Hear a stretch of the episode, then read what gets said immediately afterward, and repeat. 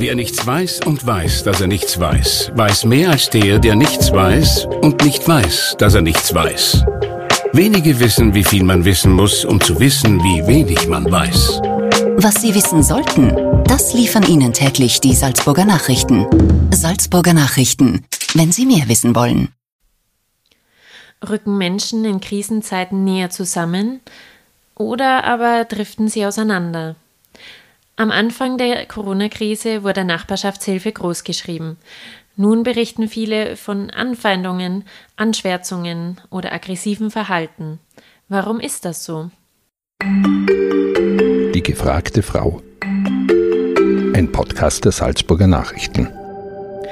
Eine, die das in der Krise genau beobachtet hat, ist Psychologin und Psychotherapeutin Anja Wagner. Wir reden heute darüber, was die Krise mit uns Menschen macht ob wir alle verrohen oder am Ende doch näher zusammenrücken. Mein Name ist Sabrina Glas und ich freue mich über meinen heutigen Studiogast Anja Wagner. Herzlich willkommen. Anja, wie beobachtest du denn den Umgang unter den Menschen am Anfang der Corona-Krise, währenddessen und jetzt so im Abschwächen der Krise? Am Anfang hat man ja mal ganz viel von der Nachbarschaftshilfe gesprochen. Nun haben viele das Gefühl, dass ein aggressiver Grundton dem Miteinander weicht. Wie siehst du denn das? Wie hast du das erlebt? Ja, äh, ich habe das ähnlich erlebt oder auch ähnlich wahrgenommen. Ähm, speziell, äh, wenn man viel, äh, so wie ich auch, in sozialen Medien unterwegs äh, ist, merkt man das, dass sich da einfach auch ein bisschen was verändert hat. Äh, habe mir dazu auch Gedanken gemacht, aus psychologischer Perspektive, was ist da los oder warum, warum ist das eigentlich so? Und der Solidaritätsgedanke, der war ja am Anfang wirklich total stark und äh, das hat mir ja persönlich ja sehr gefreut, dass so viele Menschen da sehr hilfsbereit sind und auch älteren Mitmenschen helfen. Habe ich auch selbst einige gekannt, die da sehr drauf äh, geachtet haben. Ja, habe ich schön gefunden. Ähm, irgendwann äh, hat es dann zu, begonnen zu kippen. Äh, keine wann war Ahnung, dieser Turn? Keine Ahnung das? genau wann. Mhm. Aber das war, äh, ich habe das Gefühl, das war irgendwann dann so im April. Also da war einige Wochen, waren schon ja einige Ortschaften Österreichs in Quarantäne, da war ja Ausgangsbeschränkung und so weiter. Und da hat es dann nach ein paar Wochen begonnen, ja, zu kippen. Und ähm, gekippt ist eigentlich aus meiner Sicht äh, der Grundton, also das, was, was gesagt wurde.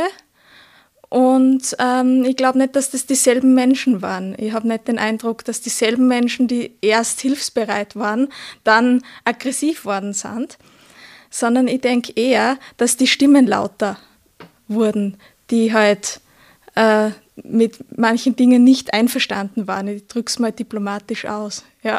Mhm. Also Sie haben quasi Ihrem Frust dann Luft gemacht, genau. sozusagen.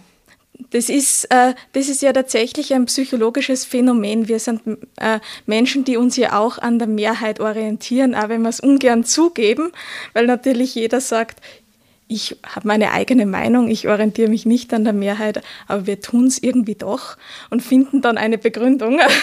Mhm. und wenn etwas von der Gesellschaft äh, nicht toleriert wird, dann sagt man es auch nicht so gerne. Das heißt, am Anfang, wo viel Solidarität war, waren diejenigen ganz leise, die äh, eher schon etwas aggressiv geladen waren. Mhm. So. Und Sie haben einfach damit gewartet, um dem Luft zu machen. Mhm. Bis der geeignete Zeitpunkt kommt. Und dadurch, dass es dann auch mehrere gegeben hat, haben sich auch mehrere ja, dazu entschlossen, äh, ihrem Ärger auch Luft äh, zu machen. Sich quasi wieder zusammenzutun. Mhm. Genau. Ähm, mir hat jetzt kürzlich eine, eine Freundin berichtet, dass mit dem Finger auf sie gezeigt wurde, nur weil sie einmal bei einem kurzen Einkauf an der Tankstelle vergessen hatte, eine Maske aufzusetzen. Aber es war nicht vom Verkäufer, sondern von anderen Kunden, zu denen sie viel Abstand eigentlich gehalten hatte. Warum ist es denn so, dass wir immer so andere denunzieren, mit dem Finger auf andere zeigen, und nämlich auch uns so ins Privatleben anderer einmischen. Wie kommt das denn? Ja, auch das ist eigentlich ein menschliches, äh, menschliches Phänomen. Das hat ja auch in der Geschichte sehr, sehr oft genauso funktioniert. Also Denunziantentum hat ja unter Menschen leider eine sehr lange Tradition. Um das vorwegzuschicken, ich finde es gut, dass Menschen darauf achten, sich nicht anzustecken, auch andere nicht gefährden. Was ich nicht gut finde, ist, mit Finger auf andere zu zeigen, äh, so im Sinne von, äh, ja, ich verpetz dich jetzt. Mhm. Weil es klingt äh, für mich nicht nach einer erwachsenen Reaktion. Ich kann jemanden ansprechen und den fragen oder sagen, sie wissen aber schon, dass man bei uns jetzt eine Maske trägt, wenn man in ein Geschäft reingeht. Aber der Ton macht die Musik.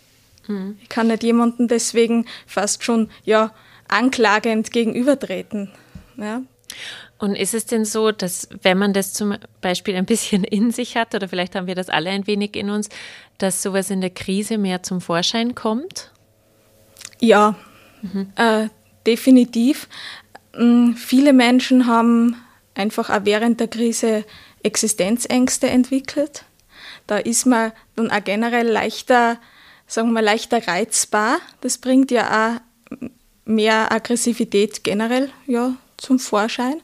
Das ist so mal das eine. Das andere ist, dann hat es Menschen gegeben, die haben nichts arbeiten können haben also sehr viel Zeit gehabt, sich Gedanken zu machen. Auch das ist jetzt nicht immer gut, erfahrungsgemäß. Zu viel Zeit zu haben. Zu mhm. viel Zeit zu haben, sich zu viel Gedanken zu machen. Mm, man hat auf soziale Kontakte nicht ganz verzichten müssen, aber die zumindest äh, in der Art und Weise, wie man sie hat, ja, waren die beschränkt. Mhm.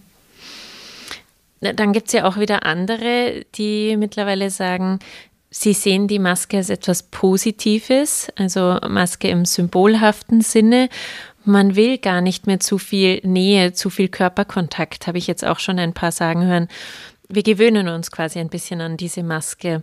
Was macht das denn mit uns? Was, wie wird denn dieses soziale Miteinander künftig aussehen? Was glaubst du? Ja, äh, schwier schwierige Frage tatsächlich. Aber ähm, ja, es, ver es, verändert schon, es verändert schon was. Ich merke so im, äh, in der Einzelpsychotherapie, dass es natürlich einen Unterschied macht, ob jemand eine Maske trägt oder nicht, weil man sieht ja praktisch eine Hälfte des Gesichts nicht. Mhm. Ja. Und Mimik äh, ist ja auch was ganz Wichtiges. Da kann man ja, ja auf Gefühle schließen des Gegenübers. Wie geht es jemandem? Wie ist eine Aussage gemeint?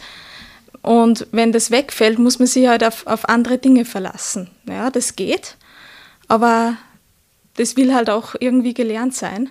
Ich bin deshalb äh, dazu übergegangen, mir äh, ja, so ein Gesichtsvisier aufzusetzen, damit wenigstens die anderen meine Mimik erkennen können. Mhm. Ja, ist auch, ist auch wichtig. Aber wahrscheinlich hast du am Anfang auch mehr mit den Augen gearbeitet, dass man da ausdrucksstärker wird. Genau versuchen, genau. deutlicher zu sprechen etc. Genau. Mhm. Also es ist schon ein Anpassungsprozess und es gibt äh, durchaus Menschen, gerade auch in Großstädten, äh, die soziale Ängste auch haben. Ich kenne auch solche Menschen und die genießen es durchaus, äh, einmal weniger Nähe haben zu dürfen und dass das okay ist, wenn man ein bisschen auf Abstand geht. Mhm. Wie war denn, wie hast du generell deinen Praxisbetrieb in den letzten Wochen erlebt? Hast du viel auf Video, ähm, quasi oder Videotherapie äh, umgeschalten? Wie, wie warst du für deine Patienten und Patientinnen da?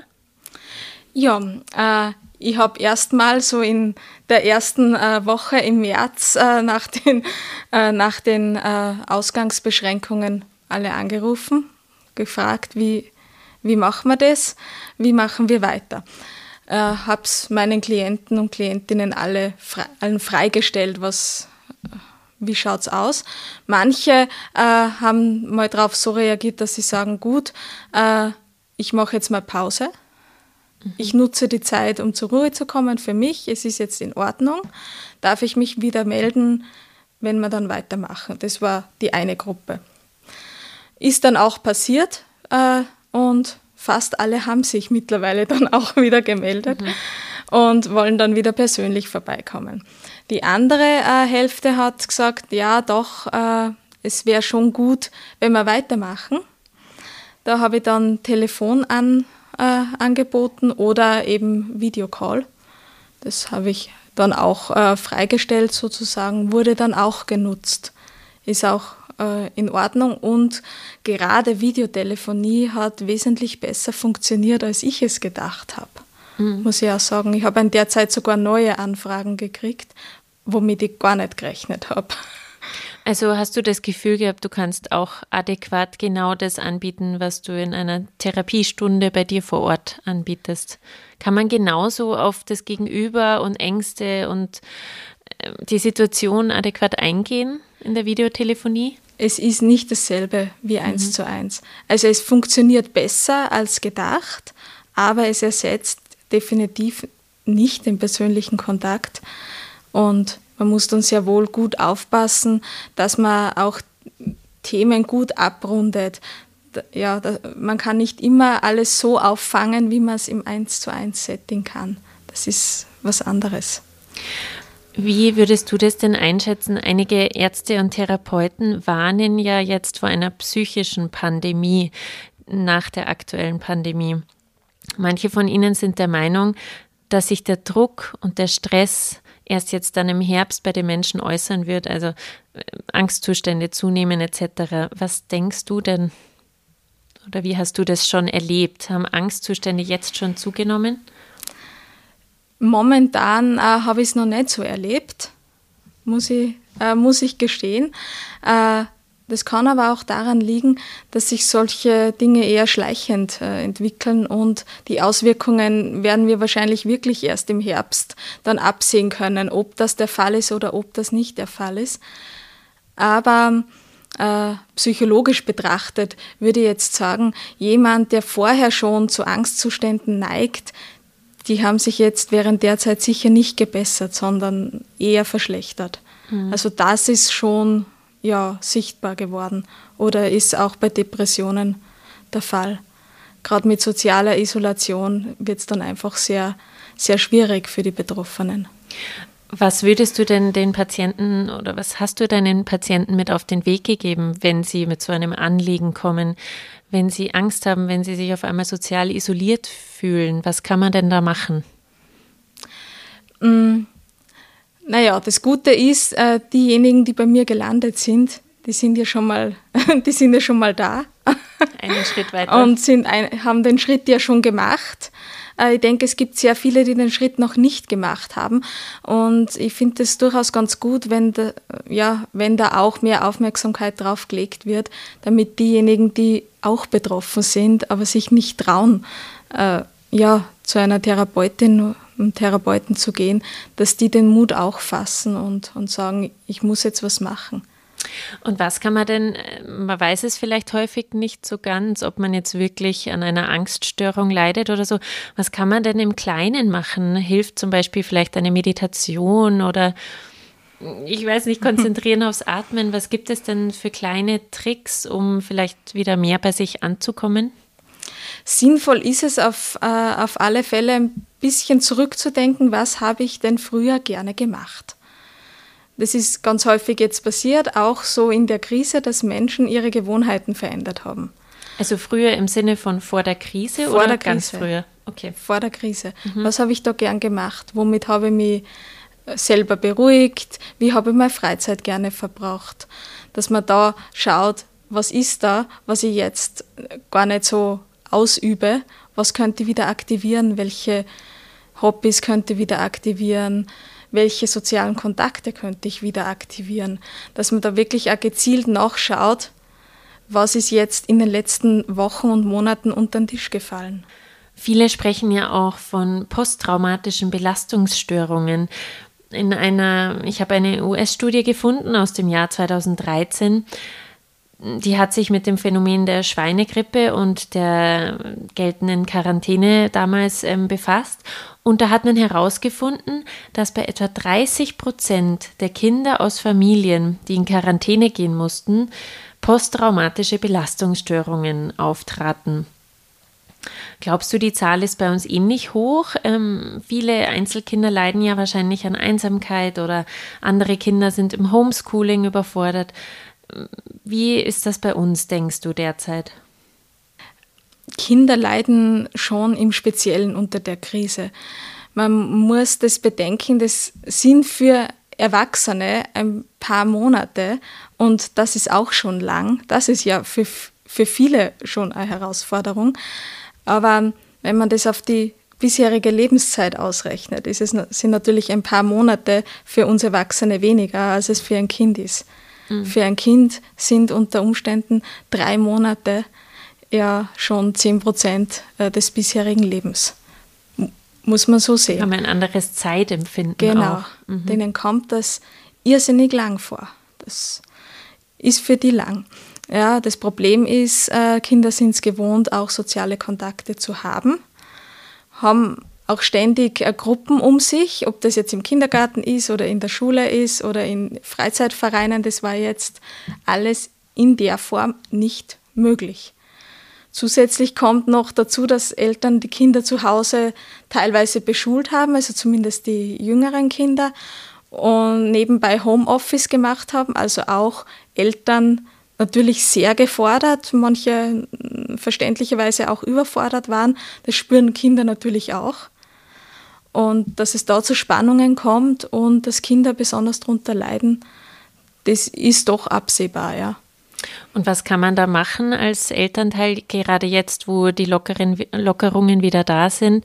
Wie kann man da vorgehen, dass man die Kinder wieder zurückholt äh, in die Normalität?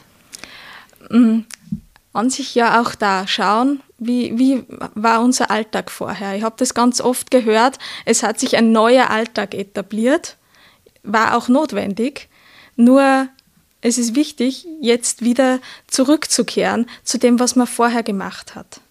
Mhm. Also nicht beim neuen Alltag unbedingt zu bleiben, sondern das von früher, vom alten Alltag zu nehmen, was sich bewährt hat und es wieder integrieren. Jetzt haben wir viel über die Kinder gesprochen. Es ging ja während der Krise sehr, sehr häufig auch über die ältere Generation. Ähm, es gab vor der Krise schon diesen Begriff Generationenkonflikt. Ähm, jetzt war es während der Krise so, dass dass die Älteren irgendwie ausgegrenzt wurden häufig mal. Die mussten besonders geschützt werden oder müssen nach wie vor äh, besonders geschützt werden. Das ist die Hochrisikogruppe. Wozu führt das denn aber? Ich habe das Gefühl, da, da sind wir wieder ein bisschen beim Schubladendenken angelangt. Das sind die Alten, die Jungen. Äh, schürt das denn nicht diesen Generationenkonflikt wieder mehr? Doch, ja. Mhm. einen gewissen Generationenkonflikt äh, hat man immer in Gesellschaften. Man braucht nur sensible Themen äh, ansprechen wie äh, Pensionen, dann hat man sehr schnell einen Generationenkonflikt. Ähm, ja, den hat man jetzt auch, weil einerseits ja, Menschen ab 60, 65 äh, jetzt so in die Lage gekommen sind, einerseits besonders schützenswert zu sein. Ja, super. Aber andererseits äh, auch diejenigen zu sein, auf die alle anderen Rücksicht nehmen müssen. So, das ist ja ein bisschen zweischneidig. Das ist ja dann auch für die Älteren unter uns nicht so gut. Mhm. Muss man jetzt einfach mal, einfach mal sagen. Und Frage ist äh, natürlich, wollen die das denn immer? Ja, wahrscheinlich nicht auf diese Art und Weise. Äh, es haben auch viele ältere Menschen natürlich darunter gelitten, dass sie in den äh, Pflegeheimen keinen Besuch mehr empfangen durften, einige Zeit. Zu ihrem Schutz, ja, ist auch wichtig. Gleichzeitig muss man natürlich auch sehen, dass das für die schwierig ist. Es ist immer äh, ein sowohl als auch. Es gibt in der ganzen Corona-Krise gibt's keine einseitig richtige Meinung. Es ist immer gleichzeitig wichtig zu schützen und auch zu schauen, was passiert mit den Menschen. Das heißt aber in der Hinsicht, dass man wieder mehr auf Eigenverantwortung auch bei Älteren setzen sollte? Ja und nein. Mhm. Viele können sich auch nicht richtig schützen. Mhm. Das ist es. Es, mhm. ist. es ist notwendig. Es ist tatsächlich ja notwendig. Es war notwendig, es ist noch notwendig. Nur es ist auch wichtig, darüber zu sprechen, dem auch einen Raum zu geben und auch zu sagen, gut, wann lockern wir diese Maßnahmen? Gehen wir sensibel damit um? Und ganz wichtig ist, äh, betrachten wir ältere Menschen jetzt nicht als eine Gruppe, auf die wir jetzt alle Rücksicht nehmen müssen und sonst wär, hätten wir sie ja alle viel leichter. Äh, das ist eher eine kontraproduktive Einstellung, würde ich mal sagen. Was hat denn jetzt generell dieser Zustand der Isolation mit uns gemacht, wenn wir uns das nochmal ein bisschen anschauen? Du bist ja auch sehr stark in der Familien- und Paartherapie mhm. tätig. Ähm, das war ja einmal ganz viel Einsamkeit und Isolation für eine Person häufig und dann wieder das konfliktbeladene Zusammenwohnung, Wohnen in, im Familienbetrieb sozusagen. Was hast du da erlebt? Was, was glaubst du, macht das mit uns? Es verändert was. Mhm. Also ich habe ganz, ganz unterschiedliche Berichte gehört von Menschen. Und auch da ist es wieder so interessant, auch da gibt es keine einseitige Meinung. Es gibt immer mehrere Betrachtungsmöglichkeiten. Ähm, wenn ich, wenn ich jetzt von mir zum Beispiel sprechen kann, was ich ja selten tue als Therapeutin, spreche ich nicht von mir, heute tue ich's. Äh, ich habe es zumindest in den ersten Wochen auch mal genossen, runterzukommen. Mhm. Ja. Hat ja auch was Gutes an sich. Hat auch was Gutes, äh, habe das aber auch erlebt bei anderen Menschen. Am Anfang haben doch viele gesagt, boah, das ist richtig gut, einmal runterzukommen, durchzuatmen, äh, mal Dinge nicht tun zu müssen, die man sonst tut. Mhm, man ist so in seinem ständigen Rad ja doch drin, in diesem Alltagsrad. Das ist mir schon auch so aufgefallen. Ja, ja. es war eine Möglichkeit, einmal da, da auszusteigen und zu schauen, was ist mir eigentlich äh, wichtig. Oder ja, was, was mache ich eigentlich gerne. Es ist ja was, äh, auch was Schönes. Also diese Seite gibt es. Wobei es für viele wahrscheinlich auch schwierig ist, sich mit sich selbst zu konfrontieren. Ja. Durchaus. Durchaus. Äh, das stimmt. Es ist also es gibt ja unterschiedliche äh, Felder, äh, auf die man dann einfach auch schauen muss. Ja. Wenn äh, jemand zu Depressionen neigt und das gibt es einfach, Depression ist eine sehr, sehr häufige äh, psychische Erkrankung, dann muss man sagen, äh, dann ist viel alleine sein und viel Nachdenken äh, doch sehr kontraproduktiv weil durch Nachdenken entsteht sehr häufig ja, ein negatives Gedankenkreisen, alles kreist wieder um dasselbe Thema, äh, man kann dann nicht schlafen. Also es verstärken sich dadurch Probleme, die man eigentlich schon vorher hatte. Mhm. Das, äh, das würde ich auf alle Fälle so unterschreiben. Wie ist es denn auf der anderen Seite bei Familien jetzt gewesen? Was hast du da aus deiner Paartherapie, was hast du da gehört? einerseits zwischen Paaren und andererseits dann auch bei Familien. Wie gehen die denn aktuell noch damit um, mit der Krise?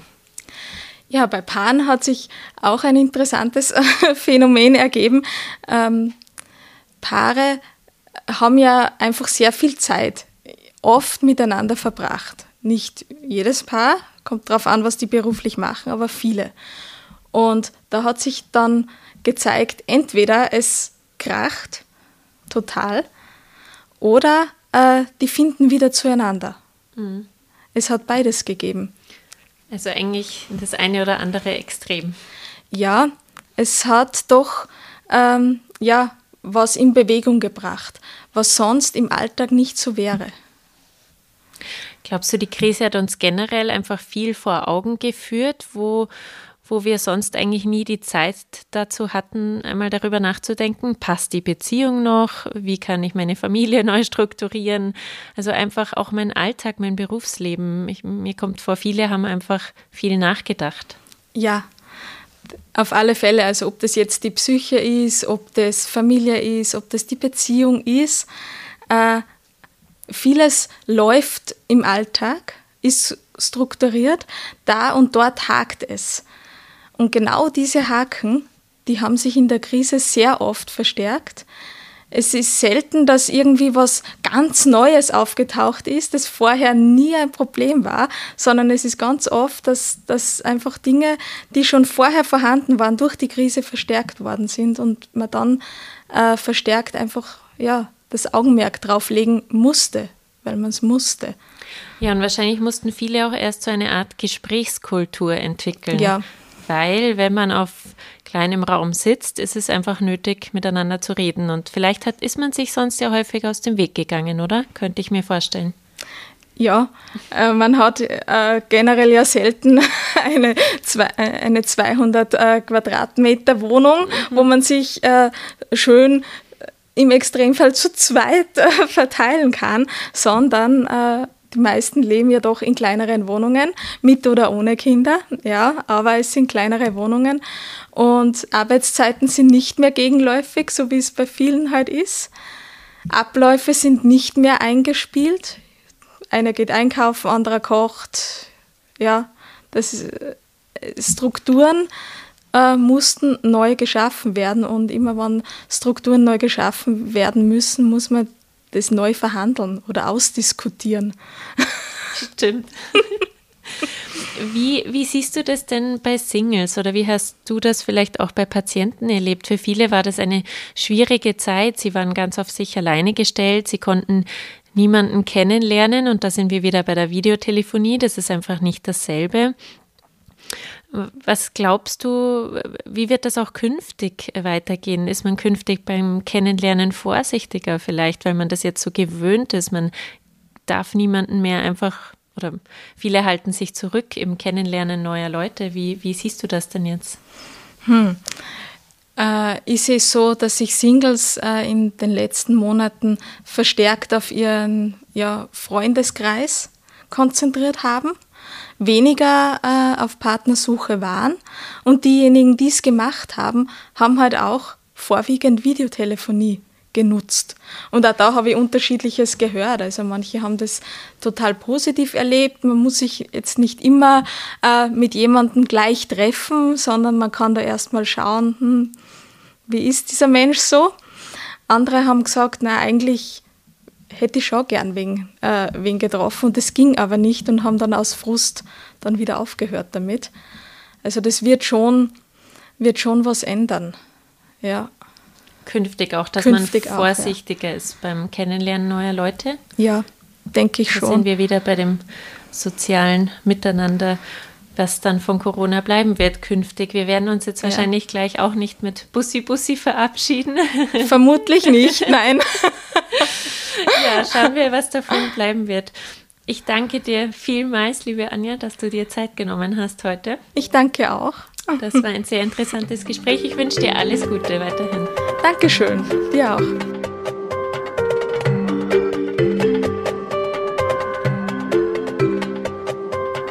Das war ein Podcast der Salzburger Nachrichten. Redaktion Katharina Mayer und Sabrina Klaas. Wenn Sie mehr wissen wollen, finden Sie uns im Internet unter www.sn.at.